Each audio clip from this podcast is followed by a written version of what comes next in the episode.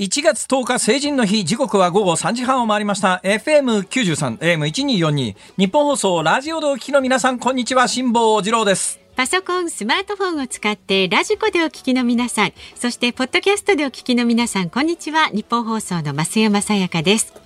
辛坊治郎ズームそこまで言うか。この番組は月曜日から木曜日まで辛坊さんが無邪気な視点で今一番気になる話題を忖度なく語るニュース解説番組です。本日成人の日で一応休日ということになっておりますが今日は、ああだから働いているという方も多くてですねそうです、す。今日私のかみさんはですね、えー私が起きるよりも前に、えーごそごそ起き出していて、ええ何の騒ぎかと思ったら、はいえーうちのかみさん、あのー着付け教室の先生やってるんですよ。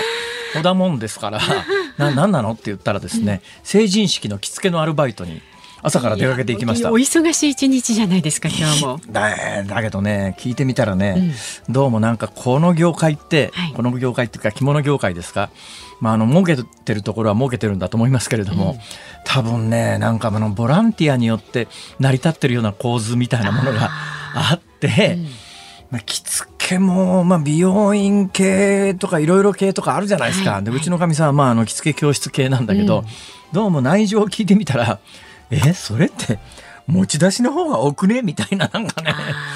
ね、もうそれバイトって言う言っていいのかなと、なんかでも今日はね何人、えっと、男の子の袴も着付けしなきゃいけないとか言って、なんかすごいすごい勢いで出てき出ていってですね、なんか、うん、噂に聞いたんだけどあんたなんか紋付き羽織袴買うんだって。紋付き着せてあげるとか言われて、はい、そんなことを言っておりましたですね、はい、私紋付き羽織袴を買うことにいたしました。あもうこれいいですね。私が今更 紋付き羽織袴を着て成人式に行こうってんじゃありません。今日は成人式でございます、はい。ただ我々の世代は増山さんもそうだと思いますけどね成人式って1月15日っていうイメージがあるじゃないですかやっぱ。りね、抜けないですよ、未だに。そうでしょ、ねラグビーの日本選手権とかあったんですよ1月15日という日に、もうその日があのこういうイベントがあるからって言って、えーみんなこう染みついてる生活習慣がいつの間にやら1月の第2月曜とか言われた日にはね。毎年日付変わるしね。その上はい。もしかすると、来年以降は激変の可能性があります。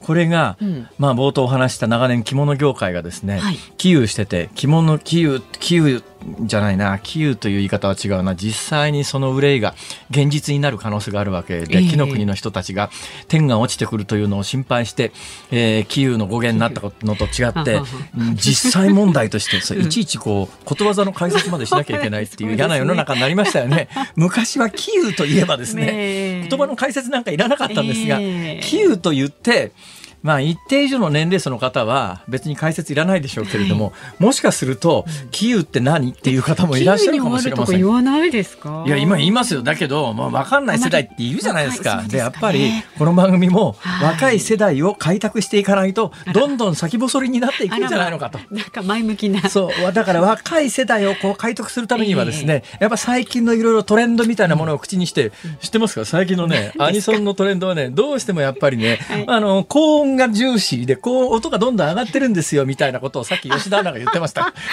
それ、丸パクリじゃないですか。はい、丸パクリです。え まあそんなこんなんで、えー若い世代もつ掴んでいかなきゃいけないということになると、おええ意味が通じない日本語を喋ってもしょうがないんで、確かに分かりやすくね言葉というのは、あの、意思を伝えるための単なるツールに過ぎませんから、うんその単なるツールとしての言葉が、言語が通じなくなってると、何言ってんのって話になるじゃないですか。何だからできるだけ一言一言をこう解き明かせしながらええ。喋っているわけでございますが、はい素晴らしい。着物業界が長年ですね、成人の日、えー今年成人の日今日ですよね。はいで今日までは民法上の成人は、まあ、今日までじゃなくて今年の3月末までですけれども今年度末までは民法上の成人は20歳だったんですよ。だだから20歳にすごい重要な意味があってはい20歳で成人式なんですけれども民法が改正になって改正民法がこの4月から施行されます、はい。つまり、えー2022年だから今年ですね。今年の4月以降、民法上の成人年齢はなんと明治の初年に今の民法ができて以来140年ぶりに18歳成人に切り替えられるわけですよ。はいはいはい。そうすると、20歳で成人というのは今まで民法上の裏付けがあったんですが、で着物業界は長年成人年齢の引き下げにもう徹底して反対してらしたのは、まあ、理由は単純明快でいやちょっと18歳成人になったら、うん18歳って大学受験とかややこしいじゃない。確かにそ,、んな時成人式したってみんな着物着てくれなくなっちゃうと、はいはい、今もう着物業界なんてほとんど成人式の晴れ着で食ってんのにこれ成人式が今の勢いを失っていったら、うん。着物業界としては大打撃を食らうので、えー、頼むからあの成人年の年の引き下げはやめてくれっていうのが、うん、まあ、基本本音だったんですが、うんうん、だけどまさか日本の成人どうするのかっていうのの根本問題考えるにあたって、いや着物業界が困るからとかっていう。そこまではね配慮してもらえない、ね、そういうわけにいかずにですね、えー、着物業界の反対も虚しく、えー、18歳成人になったわけですよ。18歳で成人式っていうふうになるんですかね。さあそこです問題は。はいはいはい、で実はですね成人式自体に規定はないんです。だから民法上の成人は、まあ、今から140年前の今の民法が施行された時に二十歳というふうにこう線が引かれたわけですけれども成人式いつやるかなんていうことは別に法律で決まってるわけでも何でもないんです。はいはい、単なる自治体の慣例でずっと日本全国でこう行われてきたわけですね。で成人式自体も別に民法ができたり140年前からあるわけじゃなくてその後確かね第1号の成人式は私の記憶で言うと埼玉県のどっかの自治体だと思いますよ。そうなんです埼玉県っていうのは実はね 深い歴史を持っているのでございますよ。あまあ、あの埼玉県民自体も知らないと思いますがね、えーえー、江戸時代の国のこう勢力図みたいなものの全国地図を見ると、はい埼玉と東京は両方合わせて武蔵の国っていう一つの国だったんですよ。はいはい、ね、ところが北側の埼玉と南側の東京とか分離してですね、うん、それ以来あの北側に属する埼玉県は不遇の歴史を歩むことになったというのが イメージですイメージそれは飛んで埼玉の中で詳しく描かれているわけでございます。ね、ねあの不当な差別に苦しむわけですよ 埼玉県民は。ね、だから、うん、あの小鳩マークとかこうやりながらですね埼玉県人同士の連帯をた、いやそんなことを言おうと思ってるんじゃないです 成人式です、はい、来年以降成人式がどうなるかは、うん、実は、成人式を主催する自治体の腹一つなんです。でもそしたら18歳のとこも19歳のとこも20歳のとこもあり出てきそうですよね。19のところが出てくるかどうか分かりませんが18のところと20歳のところと両方出てくる可能性はあります。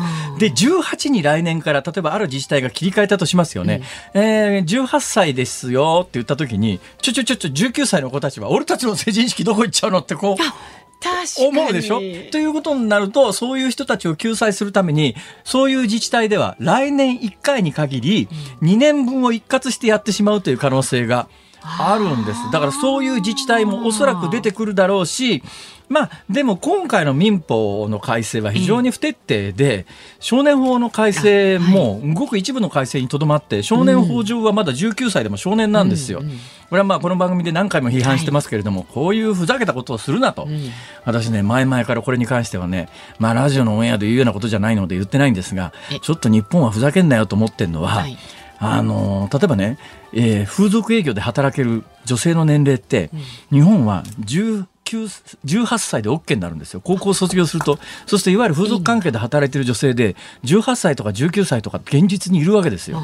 ところが、これ法律上18歳19歳は現状において民法上も子供だし、少年法上も子供なんですよ。そうすると日本という国は子供を生産業で働かせても OK な国なのかっていう当然国際的な批判の対象になってもおかしくないぐらいいびつな法律構成だったんですよ。それがこの春以降も残るんですよ。つまり少年法上19歳は少年なんだけれども、性風俗で働くことは可能なんで、え、お前の国では何？子供を生産業で働かせて OK なのかっていう批判があり得るよね、これ。ということを考えた時に、まあそんなこと多分言った人は世界中で私だけだと思いますけどね、そんな目線で物事を考えてる人少ないですから。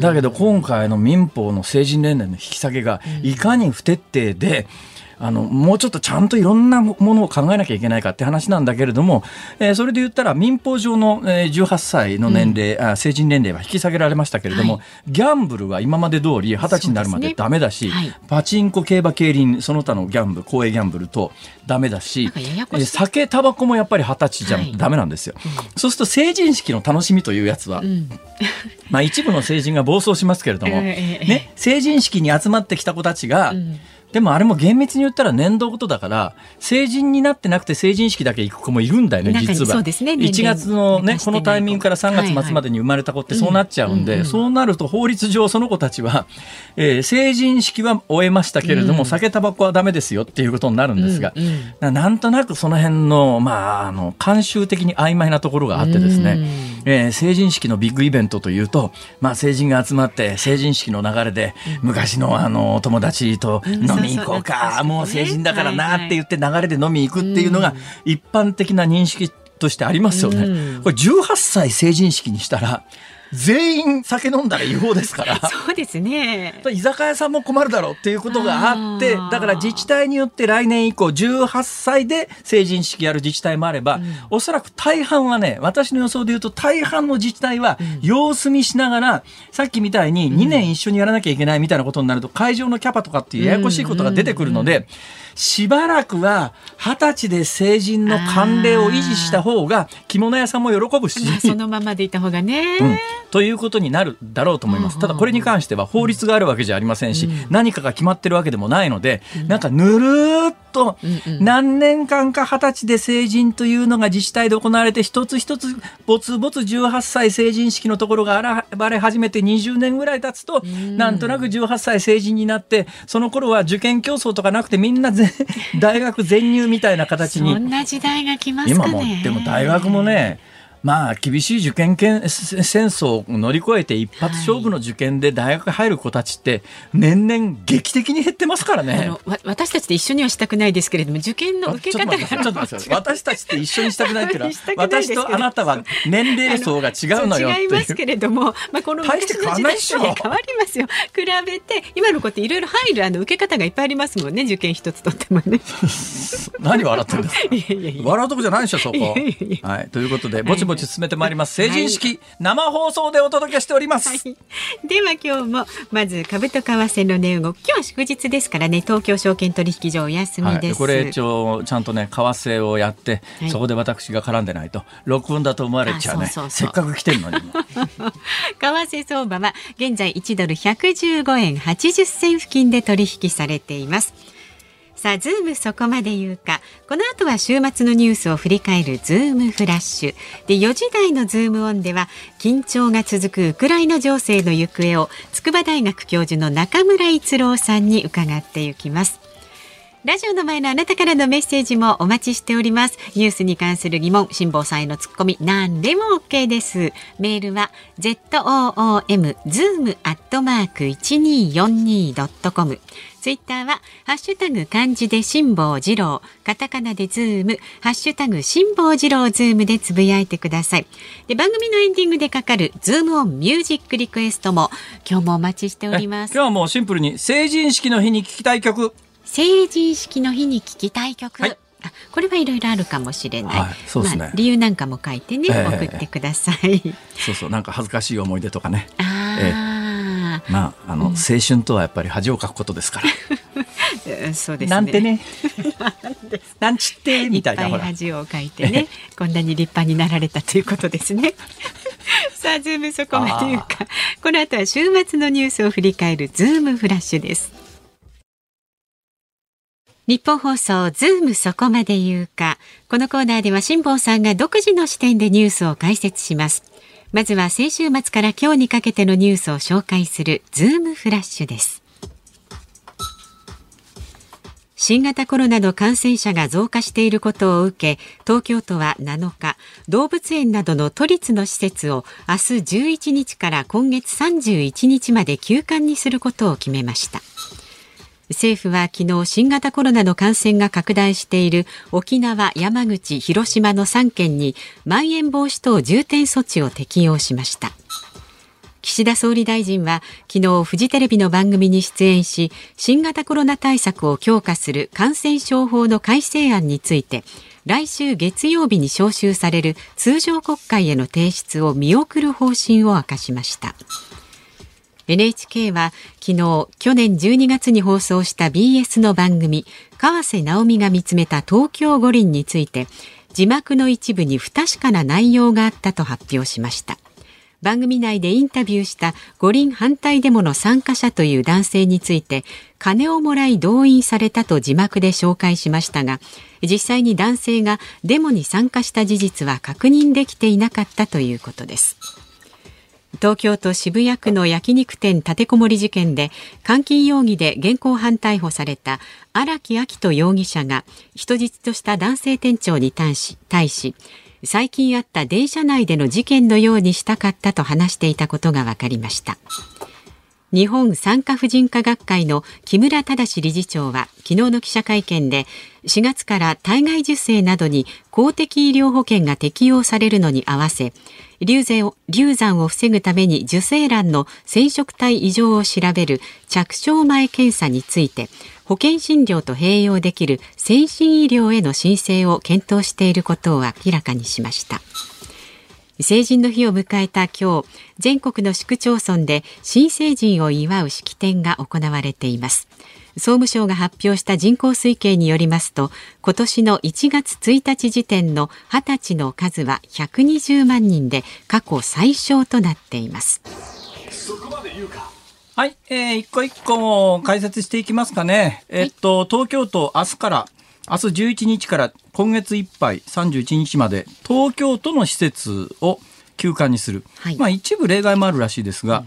えー、上野動物園って東京都の施設らしいですね。すね。だから上野動物園も明日以降休館なんですが、どうやら明日から数日間、もうすでに先行してパンダの、あの予約、うん、パンダの予約って変だな。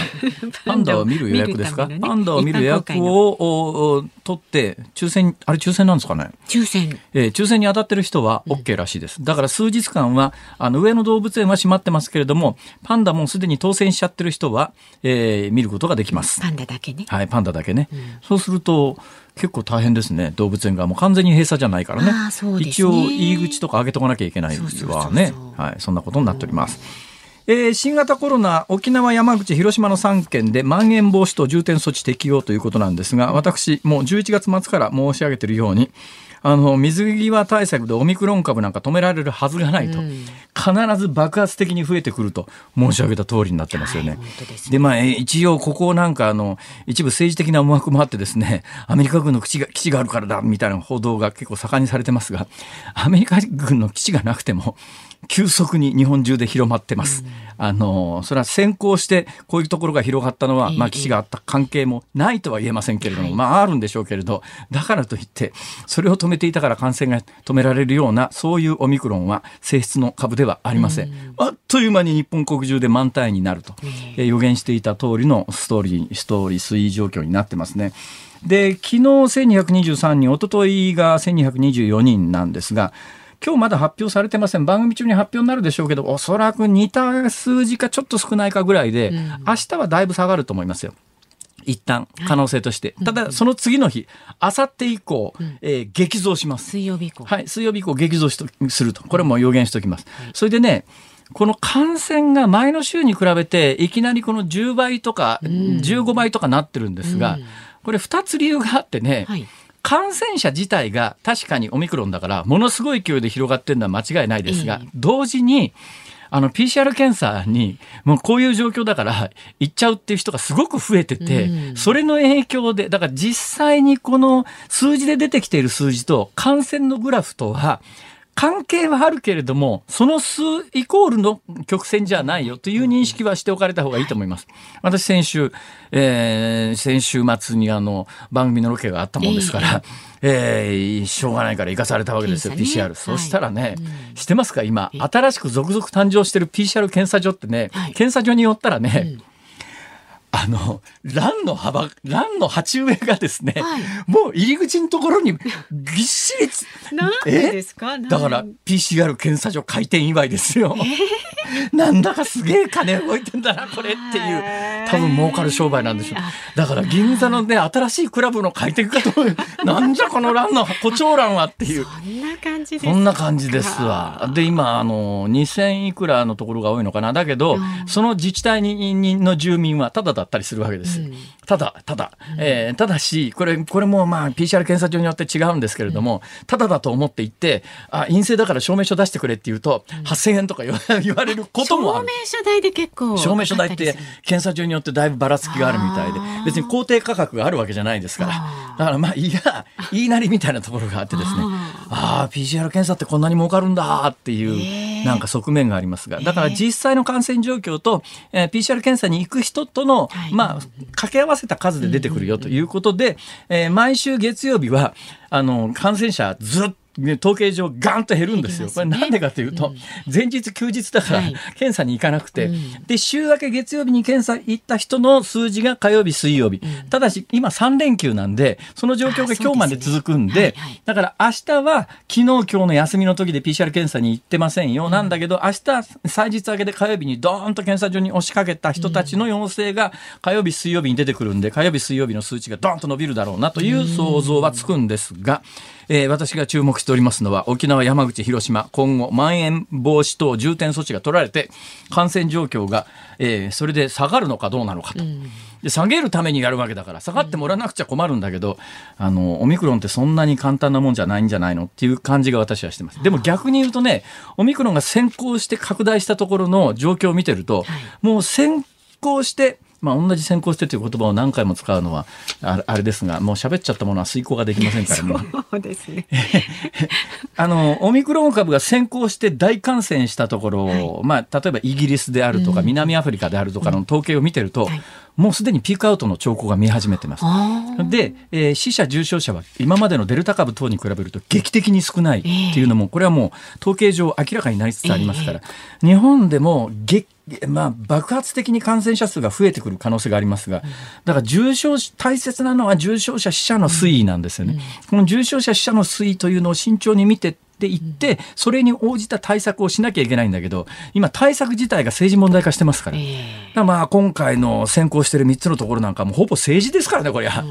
だ実際感染予防のためにやってるのか、政治運動としてやってるのかっていうところの見極めも、やっぱりあの国民、県民の側はしっかり見極めなきゃいけないんだけど、そういう冷静な報道が行われていないと。だから私、その死者、重症者の推移というやつを、あの慎重に見ながら、どういう対策がベストなのかっていうのをね、見極めて、この番組ではお伝えしていこうと思います。い。はい、そして NHK は何ですか、去年の12月に放送した BS の番組で、えー字幕の一部に不確かな内容があったと発表したと、ね。金もらって五輪反オリンピック反対のデモに参加したという男性、えー金をもらって動員されたと字幕で紹介したけれども実際に男性がデモに参加した事実は確認できていなかったということ。あのね、私が前々から日本のメディアに関して言ってることが一つ顕在化してるって、私この番組見てないから分かんないですがええ、多分その男性というのは、あの、モザイクかけられたり、音声かけ、変えたりして、顔出しで喋ってるわけじゃないと思うんですよ。あのね、モザイクかけたり、音声変えたりしたら、テレビ局はどんな嘘でもつけますから。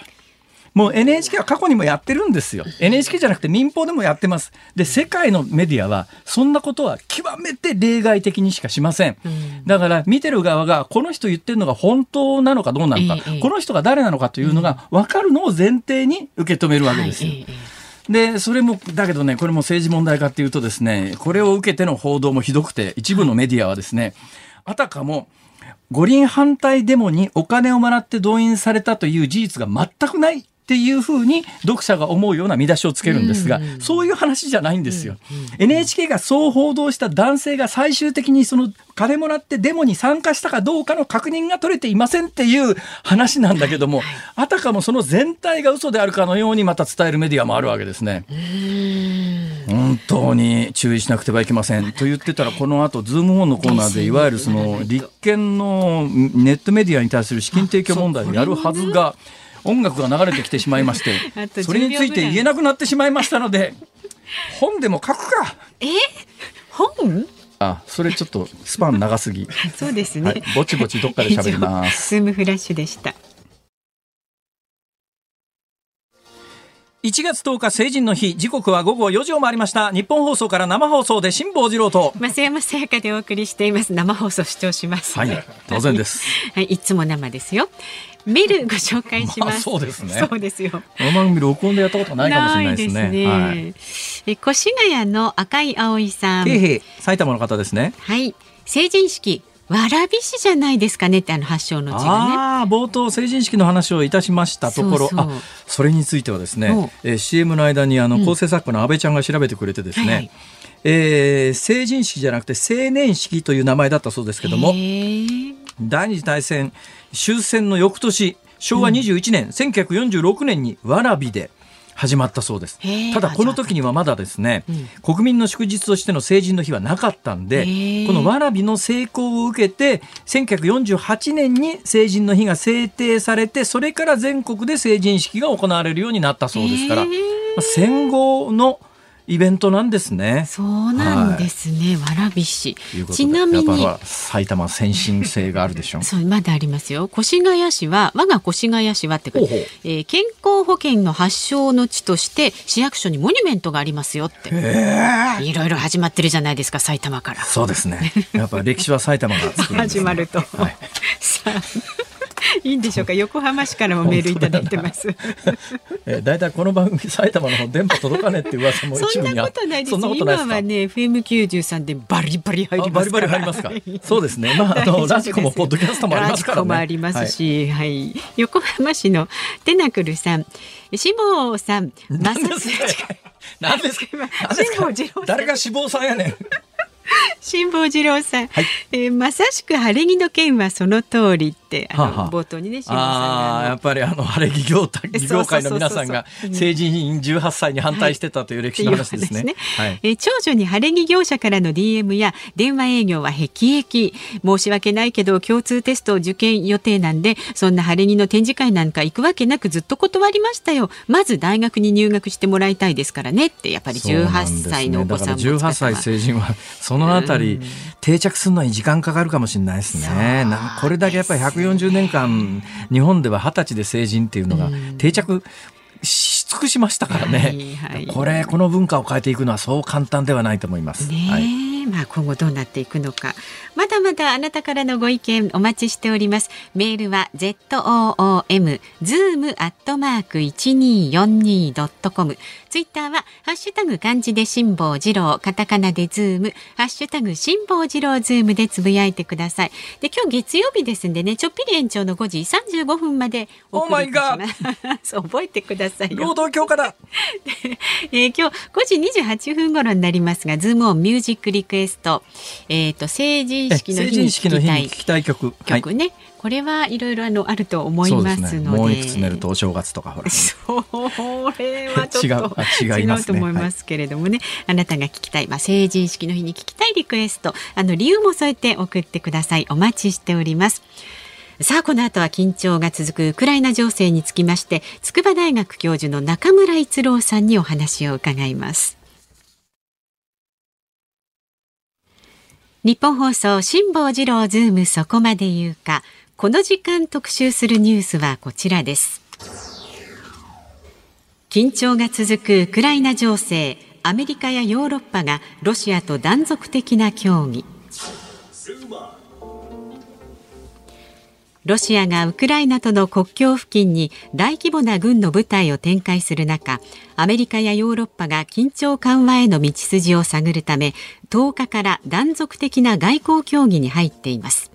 アメリカのワシントン・ポストは年明けにもロシアがウクライナ侵攻作戦を計画していると報じていましたがウクライナ情勢の行方はどうなるのでしょうか？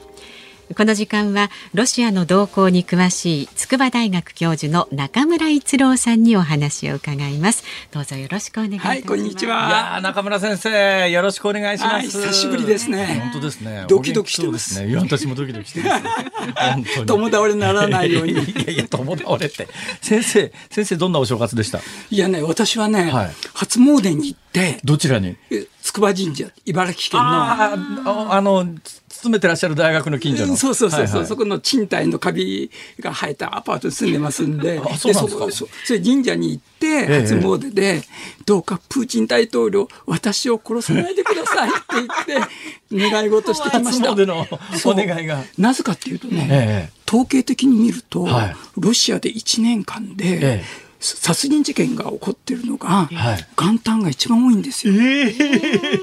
どういうことですかね。それはね、酒を飲んでみんなで、ウォッカ飲んでウォッカ飲んで、ええ最初はいいんですけども、ええその後みんなで殴り合い喧嘩だから統計的にね、一番元日っていうのはね、殺人事件が多いから。ロシアの冬は寒いっすよね。寒い寒い。寒い。私何年か前にね、ウクライナに取材に行って年越ししたんですけど、ウクライ、キエフ、寒かったっすよ。本当私、マイナス45度まで経験したんですけども、もう脳が凍りますよ。凍る凍る。脳幹が。ロシアの人ってなんか毛皮でできた分厚いでっかい帽子とかかぶってるじゃないですか。あれ伊達じゃないですよね。あれかぶってないと頭凍っちゃう感じですよね。だからね、ロシアで言われてるんですけど、ロシアの車ってマイナス20度になると動き出すとかね。日本車はマイナス20度で止まるけどね。っていうふうに言われるくらい。いや、面白いですね、それ。それかなり面白いです、ね。面白いそれ相当面白いです。相当面白い。だから今日はこの番組のために準備運動をしてきました、家で。逆立ちして。ありがとうございます。ありがとうございます。なんで逆立ちするかっていうと、ええ、私がたち日本人が見ている姿っていうのは、はいはい、ロシア人の見ている姿と逆なんですよ。はだから逆立ちしてみると、え、ロシアのことがよくわかるんで、今日は1時間逆立ちしてからいやいや、1時間も、いあ、1時間もね、あ、1時間逆立ちしていらっしゃったわけですね。そうそうこれから1時間喋るわけじゃないですね。そうそうそれちょっと溢れちゃいますから。えで、今日はいわゆるウクライナ情勢について詳しく解説をしていただくというところなんで、はい、もう早速本題いきますか。何が起きてんですか、ウクライナとロシアの国境線で。もう本当少なく見積もっても、ええ、今、最大級の危機ですよ。え、そうなんですか？そう。だって辛坊さん、1月2日、ええ、カザフスタンで反政府運動が起こったでしょ？カザフスタンがよくわかんないんですよ。うん、で、ちょっと待ってくださいね。ラジオを聴きの皆さん、頭の中に地図を思い浮かべてください。えー、旧ソ連という大きな国がありました。ソ連があの分解してですね、16ぐらいですか 15, 15ですか、うん、15の共和国に分裂したんですね。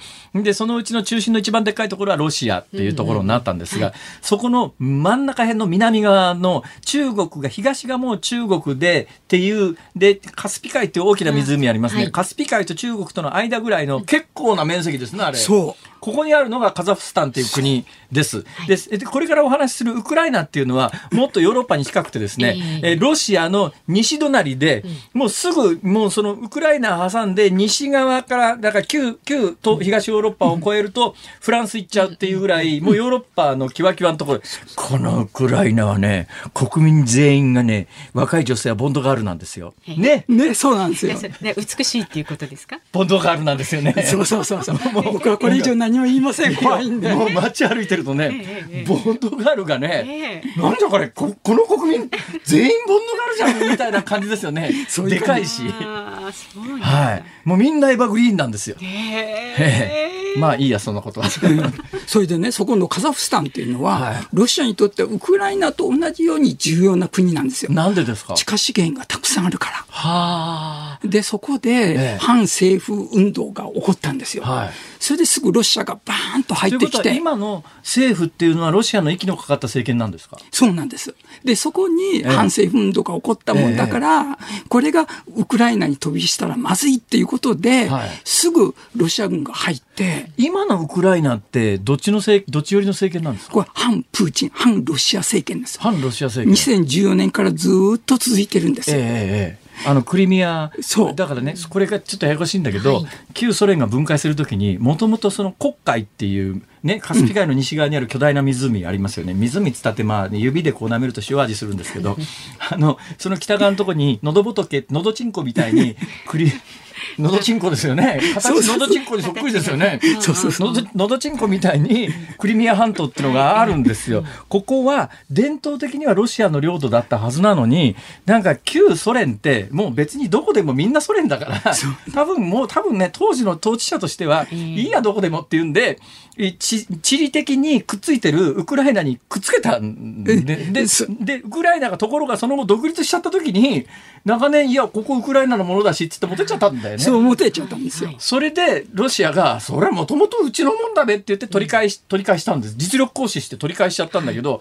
それウクライナの人にしてみたら、なんだよこれ、と当然思いますよね。そう。そして2014年に、まあ今、辛坊さんおっしゃったように、このクリミアを、まあ半ば強制的にロシアが奪い取ったんですね。はい、2014年、えー、で、その時に反ロシア政権ができたんです、ウクライナに。えーえー、で、それをサポートしたのが、実はバイデンさんなんですよ。ははバイデンさん当時、はい。副大統領で。オバマ政権の副大統領ですよね。そう、ええそして、えー反ロシア政権ができたもんだから、これアメリカに頼ざるを得ないわけですね、はい。ウクライナは、ええ。その時バイデンさんが、よっしゃ俺が助けてやるって言って、バイデンさんが、えこれから自分がすべてあの市場経済、民主主義とは何かと教えてやるって言ったんですよ。えええ。で、その代わりに、はい自分の息子のハンターをあ雇ってくれよ。それ大統領選挙の時にだいぶ話題になりましたよね。バイデンさんの息子のウクライナ疑惑っていうのがありましたよね。そう、はいで月額月収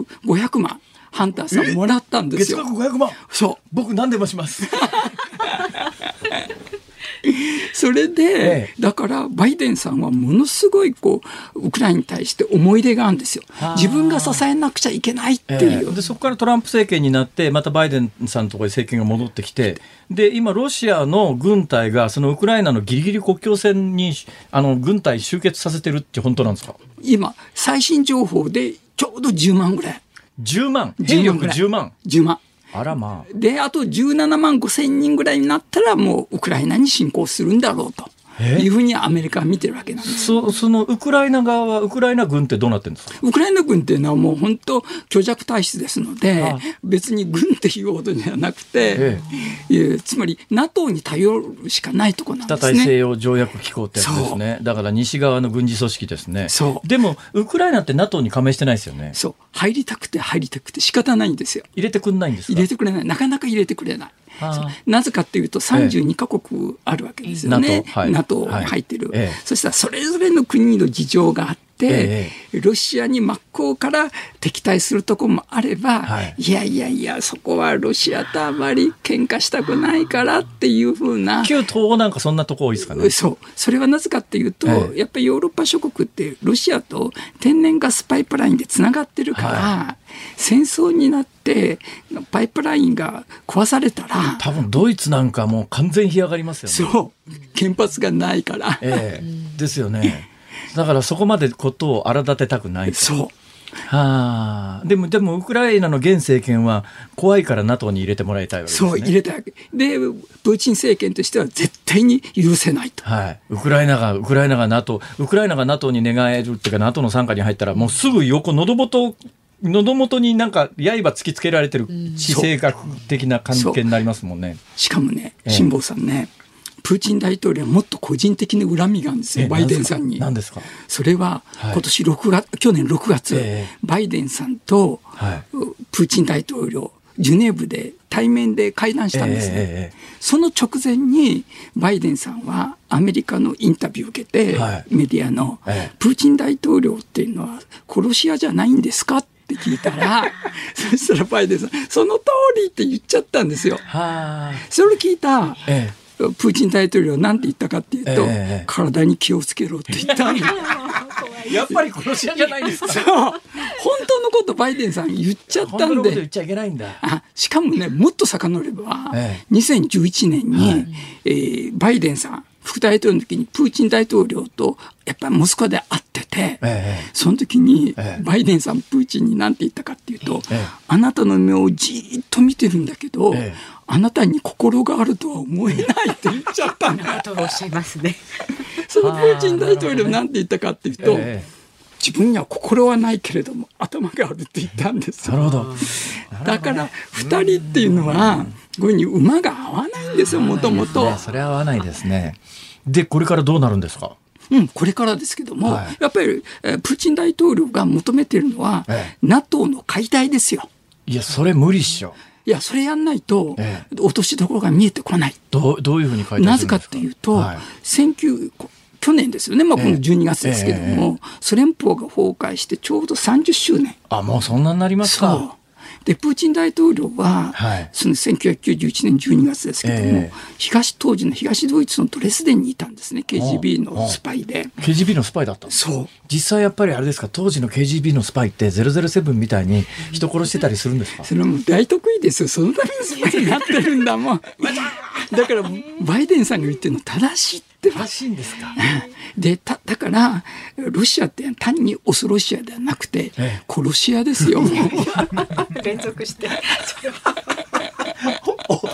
殺し屋殺し屋えそう。だから今日も今回初詣に行先って。生あのですね、はいはい。今日この局出て自宅にお帰りになるまでに 私がそうロシアロそう大使館の人間なら殺し屋差し向けますよ。そう。だから今日今日私多分最後の中村逸郎が存在してたって最後の証明になるんじゃないかあの花田向けにあの、ま、伺わせていただきます。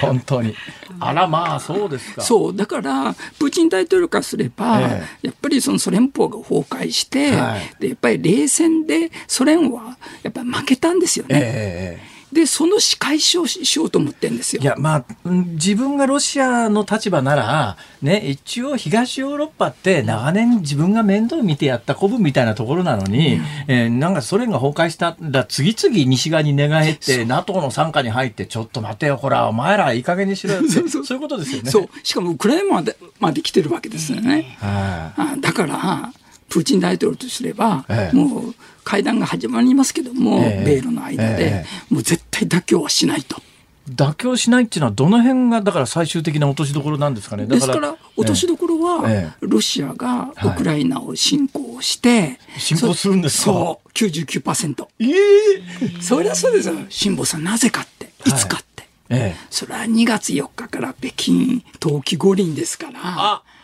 ああー今までの歴史紐解すと旧ソ連時代もなんか国際的な目がどっか行ってる時になんかやらかすこと多いですよね。そええ。う。で、今回、北京五輪、はい。外交は欧米はボイコットですよね、ええ。外交的ボイコット、ええ。ええ。プーチンさんは早々とはい。出席するぞって言ってるの、え。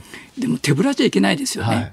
やっぱり習近平国家主席とプーチンさん、ええろくでなしですよね二人 そこにえあの、あの、中国大使館およびロシア大使館の皆さん、私が言ってるわけではございません。たまさか今日のゲストの中村さんがおっしゃってるだけです。はい。漫談家が喋ってるだけです真面目に聞かないでください それで？それで、はいプーチン大統領からすれば手ぶらでいけないわけですよ、ええなぜかって国ぐるみの参加っていうのはオリンピックから排除されてるわけですよね、はい。はい。だからロシアは国として参加できない。ロシアは要するにあのなんですドーピング問題ですよね。そうそうそうそうええだからで個人でみんな参加しなきゃいけないっていうことになって。でですからみんな個人で参加して、ええところにプーチンさんが行くんですよ。はねあ。えでプーチンさん行くにあたっても手ぶらじゃいけない、ええなんかを自分のすごいとこを見せつけたい、ええそらウクライナ取ったぞと。えいやウクライナ取ったぞって。そそんな無そし茶言いますね。たら習それ習近平さんはい。わしもやるぞってちょっと待ってください。どこで何やるんですか？そら台湾をやるぞやばいわこの先生。っていうとこをやっぱり狙ってて、はあですから2月4日の北京五輪、ええ冬季五輪までにええロシアはウクライナに侵攻して取ると。しかし、え NATO は動けない。今、現実問題として、まあ、ロシアがうんその軍隊を国境線に集結してますよね、でじ先ほどおっしゃった17万超えた段階で侵攻、国境線越えて侵攻したとしますね、あのアメリカおよび NATO は防戦しないんですか？しないんでできないんですよ。なんで？ななぜかっていうと NATO 国その加盟国の中で見てバラバラだし、えでしかもアメリカからすれば遠すぎるんですよやっぱり。はウクライナにそこまで犠牲者アメリカ軍人まあ、このの間から中東で撤退し始めてる時にそう。またそこで戦争を始めてアメリカ兵を死なすみたいなことになったら政権大ダメージですよね。そう。で中東からアメリカ軍は撤退、はい。アフガニスタンからも撤退、えだからここで深いウクライナいくら息子がお世話になったと言っても、え。もうかばいきれないと。っていうところで、まあできるとすればアメリカがやるとすれば経済制裁ぐらいしかできないと。それだけどじゃあウクライナの人かわいそうじゃないですか。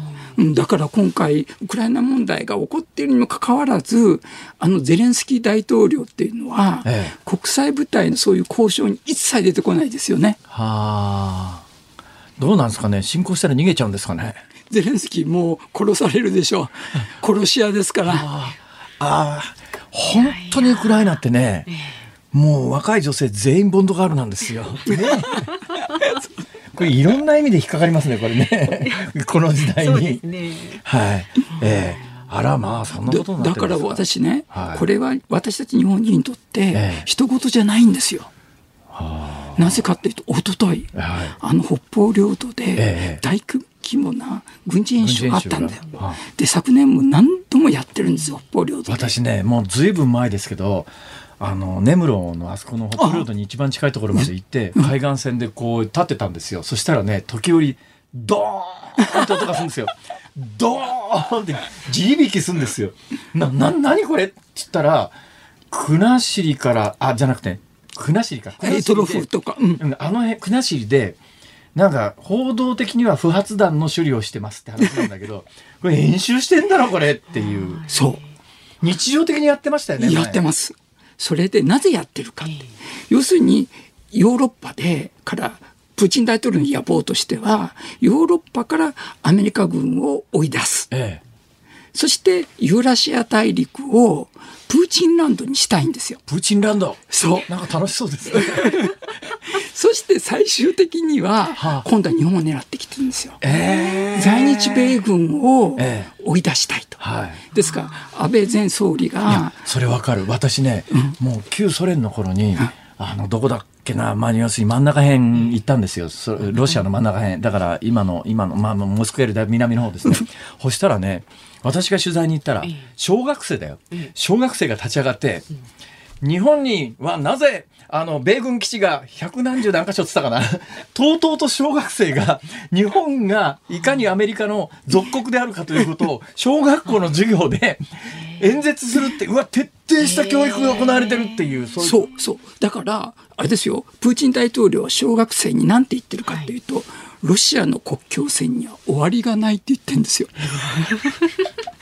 辛坊さんこれやばいでしょ。いややばいですよ。だだってかつて旧ソ連はそれでアフガニスタン侵攻してそう。だからあのロシアって悩みの種種は冬になると寒いから港がみんな凍っちゃうんですよ、そうするとあったかいところのいつでも出てける出口みたいなものを探すんで南側に出口を探してアフガニスタン侵攻してそこからインド洋にそのまま出られるっていうそう。いうそういうことですよね。そう。その旧ソ連時代の発想とロシアのプーチン政権下は変わってないってことですか全く変わってないんですよ。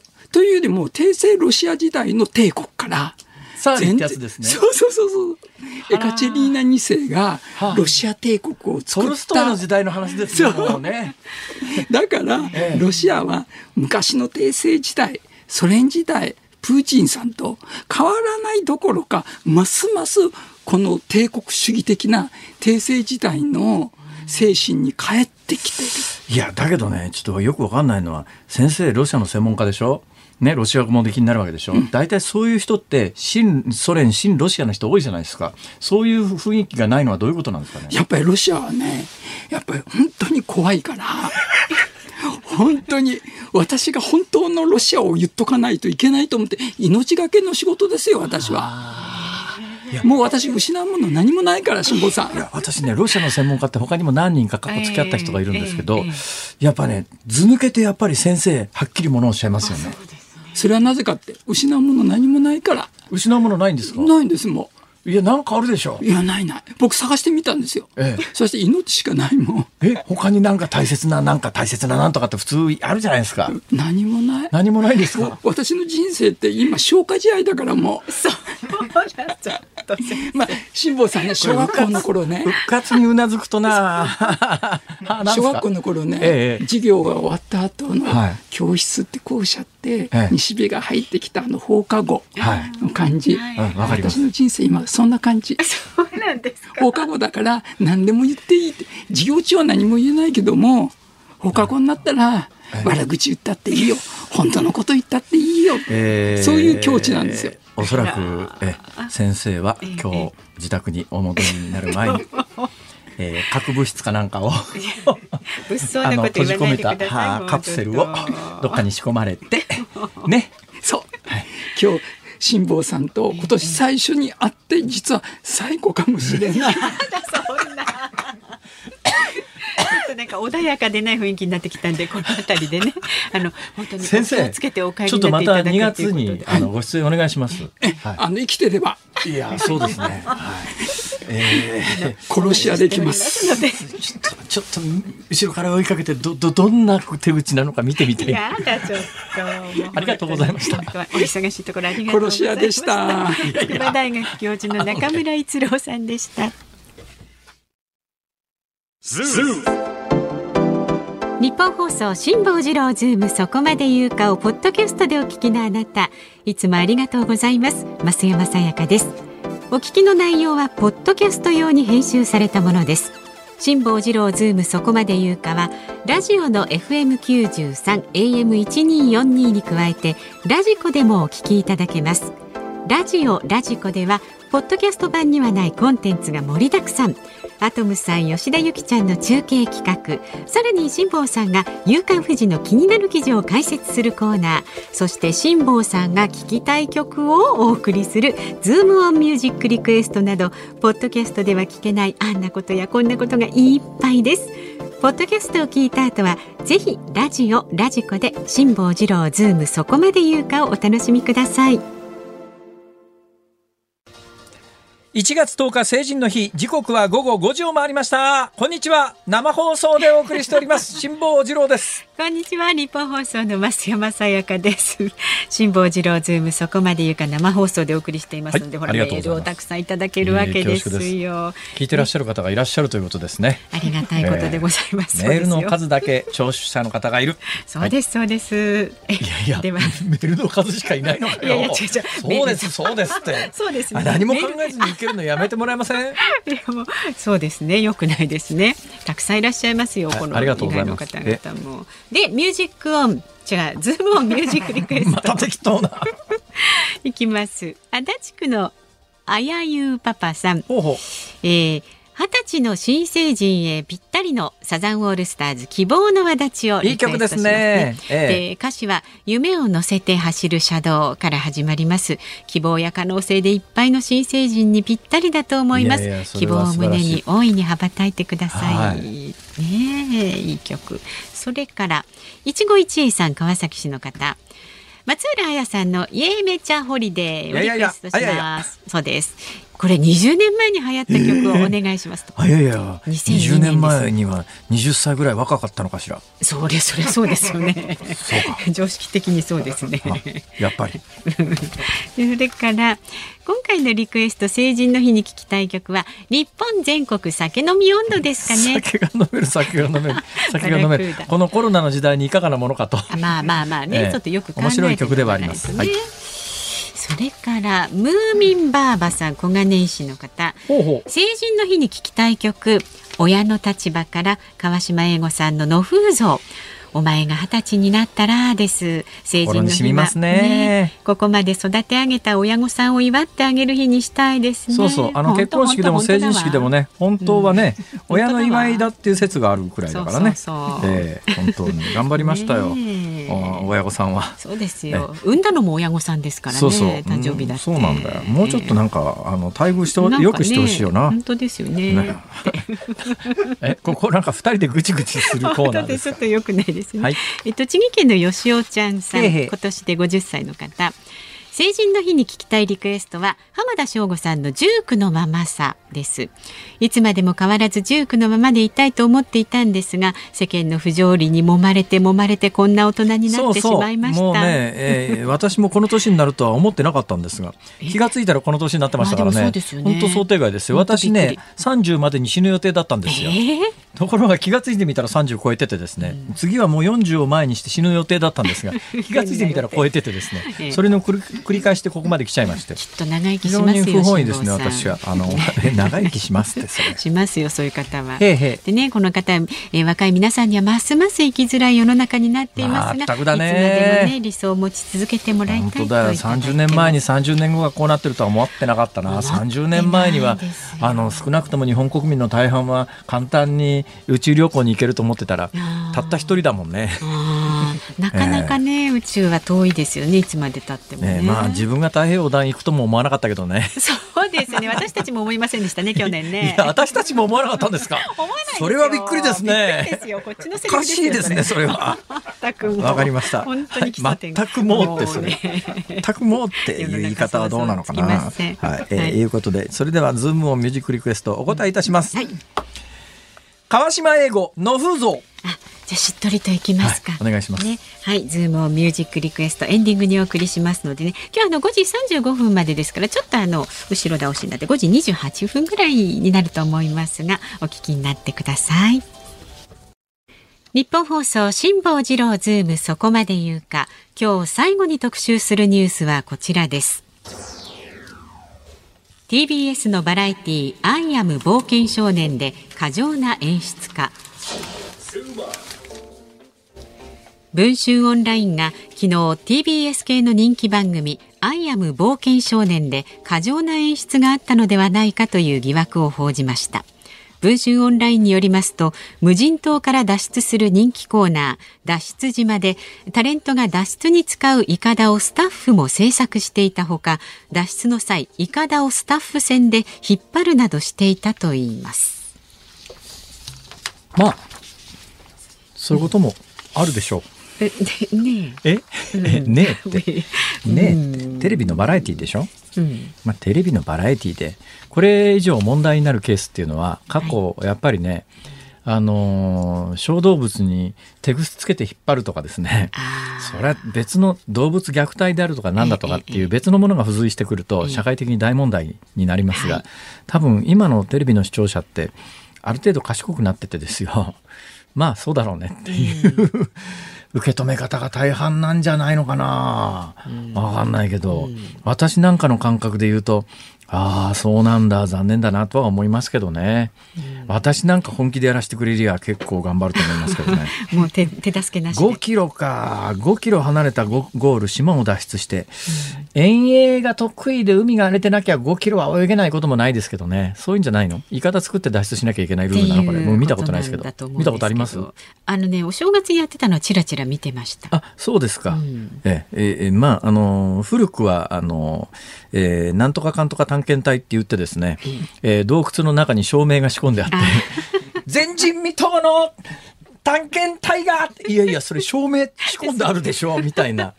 のがありました。それから別の曲で私が鮮明に覚えてるのはですね、えー、ヒッチハイクでロンドンまで行くっていうのがあったんですが、私あのその前バックパッカーやってましたんで、国際情勢よく分かってるわけですよ。その辿ったルートを見てると、ここ絶対ヒッチハイクでは無理。国際情勢的に無理。これ絶対ここの区間は飛行機使わないと行けるはずがないって、えー、わかるわけですよ。だけど、まあテレビのオンエア上は、まあそこをなんか飛ばして 曖昧にして全部ヒッチハイクで行ったような雰囲気になってますけど、ちょっと事情分かってる人は、ありえねえわ、そんなもん。そんなもんヒッチハイクで全部いけるわけねえだろうって、そんなタイミングよくそのテレビのオンエアの時間に合わせてゴールするわけないだろうって、まあ、大変皆さん夢をあの失わせて申し訳ございませんがでもなんかそれも含めてバラエティテレビのバラエティですから、うん、まあ、あの映画だと思ってみた方がいいですね、うんうん、ええー、ちなみに私の太平洋横断にしたところで、はい、実は日付変更線までは海上自衛隊に引っ張ってもらって、日付変更線越えたところでアメリカ海軍の原子力空母に引っ張ってもらいましたからね。はいはい、到着したんですよね。私ロープ握ってただけですから。手が痛くなっちゃったりしてね。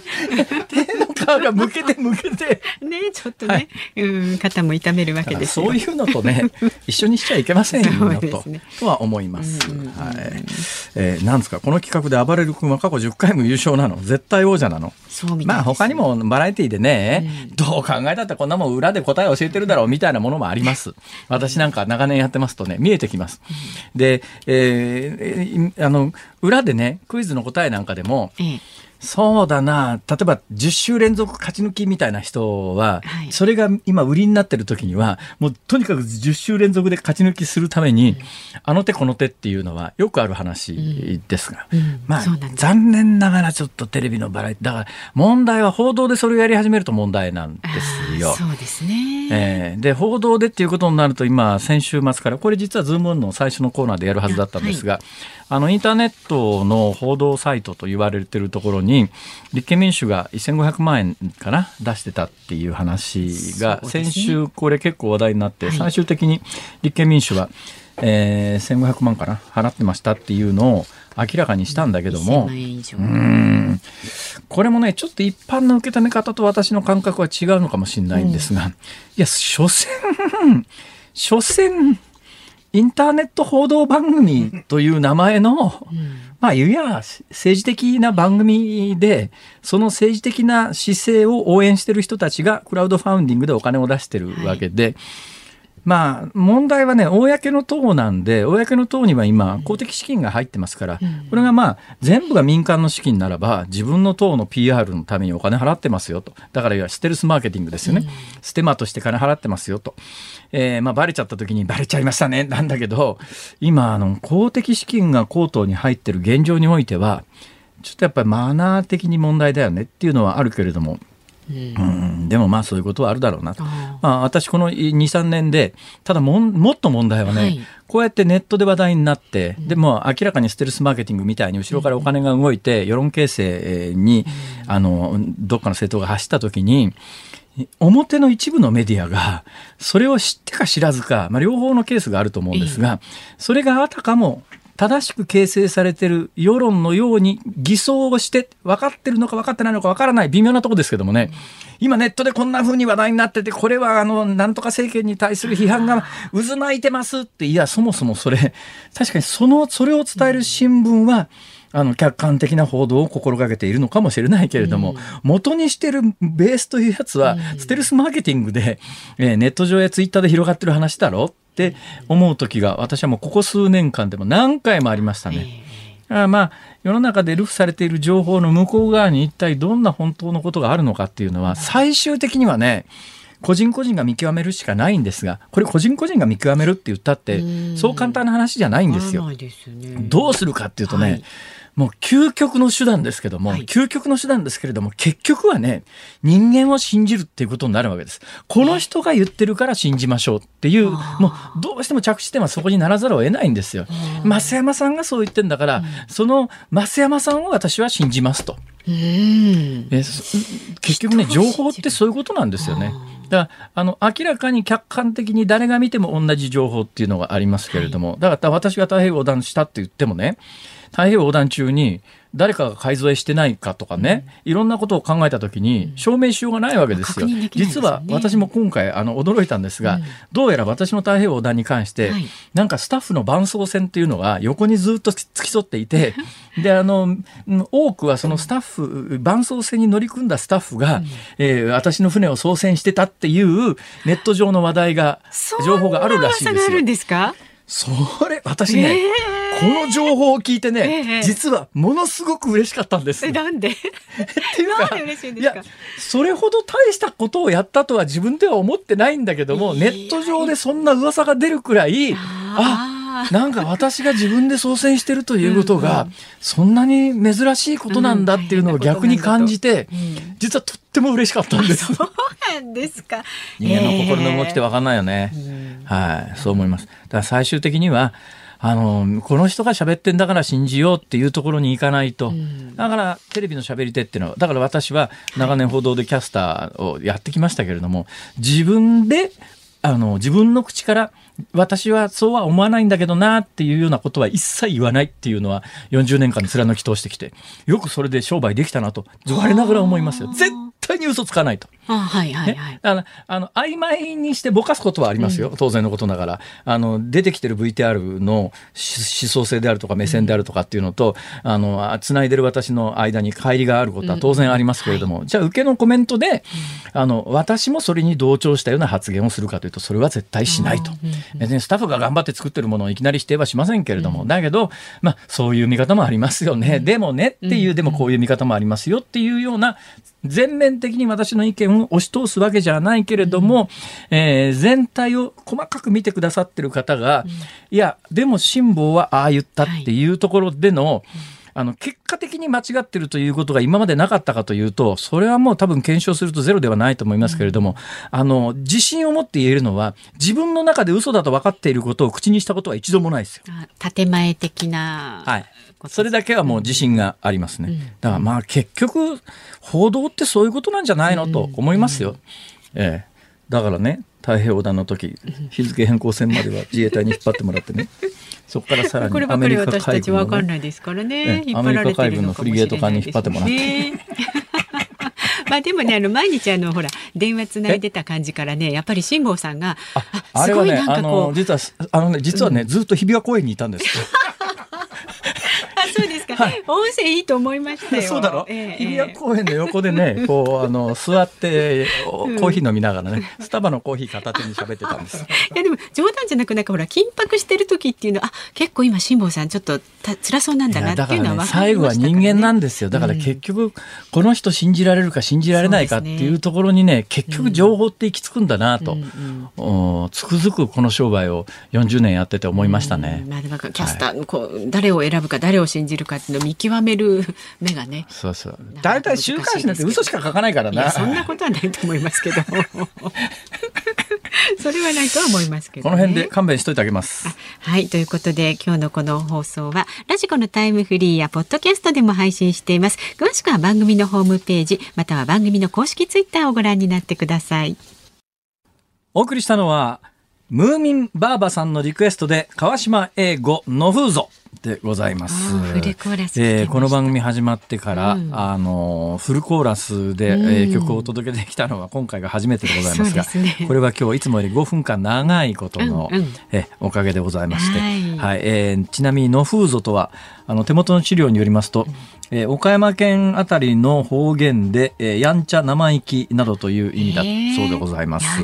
はい、の風ぞ。えー、で、私これ川島英吾さんの作詞作曲だとばっかり思っていたんですが、はい、手元の資料によるとですね作詞稲次郎作曲山本博之違うこの違う方々。だからあの確かね大ヒットした時の A 面がこれで B 面が酒と涙と男と女かなんかで、B 面の方が川島英語の代表作っていうふうにされてると思うんですが、まあ、野風像ももちろん川島英語代表作ですけどね、えー、そんなことがあって A 面 B 面とかって今の若い人分かんないよね。昔はレコードひっくり返してそうなんですどっち A 面みたいな。そうひっくり返したらええー、って言われたことありますなんでなんでなんでどういうこと？レコードをひっくり返して昔は聞いてたんでそうそう。俺 CD 出た時も CD 逆向けに入れて でもね一時ね両面再生できる CD っていうのがあったような気がするんだな。えー、そうですだから A 面 B 面で裏表にトラックが切ってあって普通、えー、CD って片面しかあのキラキラしてないじゃないですか、はいはいはい、確か両面キラキラしてるやつがね、うん、一時期記憶によるとあったと思うんだけどなーって言って誰も知らないですね。はいわかりました。だから A 面 B 面っていう概念があったような気もするんだけども、もしかすると嘘かもしれません。ちなみに、この野風図の作曲の山本博之さんの博之は、五木博之の博之と書きます。関ですね。あの、山本関西の関ですね。えー、で、山本博之と音で聞いた人は、え、あの、元関西テレビの、あの、アナウンサーが作詞、作曲したの？と。はい、山本博之っていうと、そういう有名人がいるんですが、彼とは何の関係もありません。はい。違う方こんなところで名前を出された 山本博之は交通事故みたいなもんで、ごめんなさいね。はい。いうことでございます。はい。えー、お聞きの日本放送この後は小島夏子さんのお帰りなさいをお送りいたします。で明日の朝6時からの飯田浩二の OK 工事アップコメンテーターはジャーナリストの長谷川幸宏さんです。で7時台は自民党参議院議員の山田太郎さんに子ども庁創設に向けた課題というのを伺う山田太郎さんですか。いい名前ですよね。山田太郎さん。山田太郎さんというとも、うん、昔あの演歌歌手っていうか山田太郎さんという名前の歌手がいらっしゃいましたけどね、演歌じゃないかな。まあ確か有名な音楽業界の御曹司でらして後に音楽業界のとある会社の経営者になられた方でそういう名前の方がいらっしゃいますが、まあ、その方とは関係ございませんいろんな同姓同名いますからね。まあでもこちらの辛坊治郎というのはなかなか同姓同名はいないと思います。そうですね。はい。3時半からの辛坊治郎ズーム。そこまで言うかはゲスト京都大学ウイルス再生医科学研究所准教授の宮沢隆之さん。わあ、2日連続でやばみな感じですね。そんな、と言わないでくださいよ。お願いして 今日もそこそこやばみだったんで。今日中村一郎さん大丈夫ですかね？あのままこのままポッドキャストとかラジコで公開していいもんでしょうかってもう取り返しつかないですね。生放送で放送しちゃってますから。そうですよ。中村さん、えー、お家にえー、ロシア大使館および中国大使館の皆さん、暗殺するなら私じゃありませんよ。まあ万が一お聞きになってないという方はねポッドキャストやねお聞きになれますので ラジコでおすすめしてどうするんですか？はい、えー、まあ、あの宮沢先生はね、ウイルスの専門家でいらっしゃいますが。明日なんか東京に、えー、ご用事が終わりだというんで、最初スタジオに来ていただこうかと思ったらですね。どうも噂によると、その前後に。政治関係の用向きが入ったんじゃないのという噂があってですね、はい、一体何をしてるんだろう宮沢先生最近っていうような最新の動きも含めて お届けしてまいりますよ。なんでそんな恐ろしがらせるんですか？恐ろしや。そう終わりますよ。はい、辛坊治郎ズームそこまで言うか、ここまでのお相手は辛坊治郎と。増山でした。明日も聞いてちょうだい。